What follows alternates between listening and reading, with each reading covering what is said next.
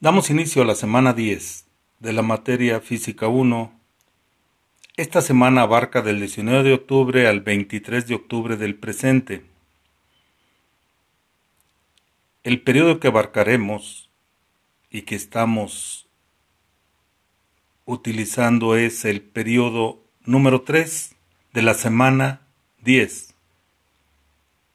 Esta clase, que es la número 46, tendrá como fecha 19 de octubre del presente. El tema, antecedentes del estudio del movimiento. En este tema vamos a hacer una lectura y comprensión que viene en la página 26 y 27 de nuestro cuadernillo. Recordemos que siempre que estemos trabajando nosotros la materia física, debemos de tener a nuestro lado el cuadernillo, ya que es de suma importancia tomar datos que en él vienen. Uno de los fenómenos que desde siempre ha llamado la atención del ser humano es el movimiento de los cuerpos. Los cuerpos celestes como la luna, el sol, las galaxias se encuentran en movimiento. Asimismo, los cuerpos terrestres como las nubes, las ramas, los árboles, las aves en el vuelo y los niños que juegan se encuentran en movimiento. El movimiento es un fenómeno que siempre ha estado presente en el entorno del ser humano, por lo que se estudió en un principio por curiosidad y más tarde para cubrir necesidades prácticas. El estudio de las diferentes clases de movimiento, sin atender las causas que lo producen, se conoce como cinemática.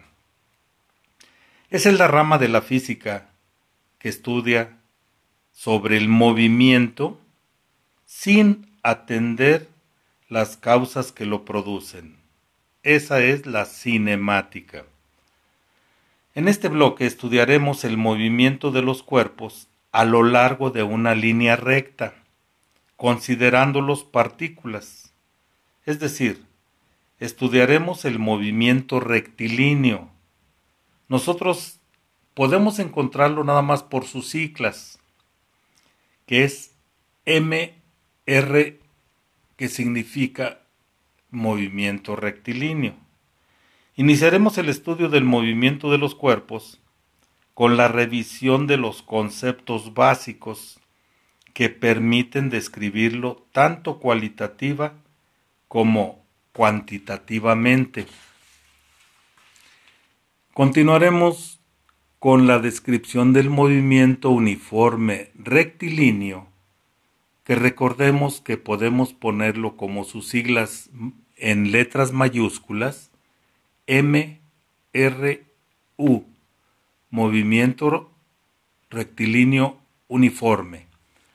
Después revisaremos el movimiento rectilíneo uniformemente acelerado, que lo podemos encontrar con las siglas M, R, U, A mayúsculas, y en particular la caída libre de los cuerpos, también haremos su análisis. Al final, analizaremos el movimiento parabólico y el movimiento circular.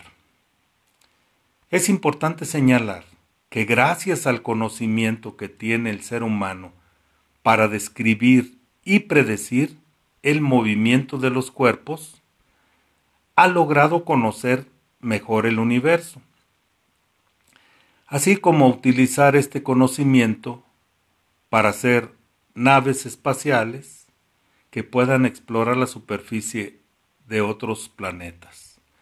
En nuestra vida diaria podemos hacer una observación que todo nuestro contorno se encuentra en movimiento. Incluso la persona que se considera estática, debido a que se encuentra en la Tierra, y la Tierra tiene movimiento de rotación y traslación, por lo tanto todos los cuerpos nos encontramos en movimiento. La tarea número 24 es contestar el cuestionario del cuadernillo de la página 27 y 28, las preguntas del 1 al 10. En la lectura que se encuentra en la página 26 y 27 de nuestro cuadernillo, ahí encontraremos nosotros las respuestas. La fecha de entrega es para el sábado 24 de octubre.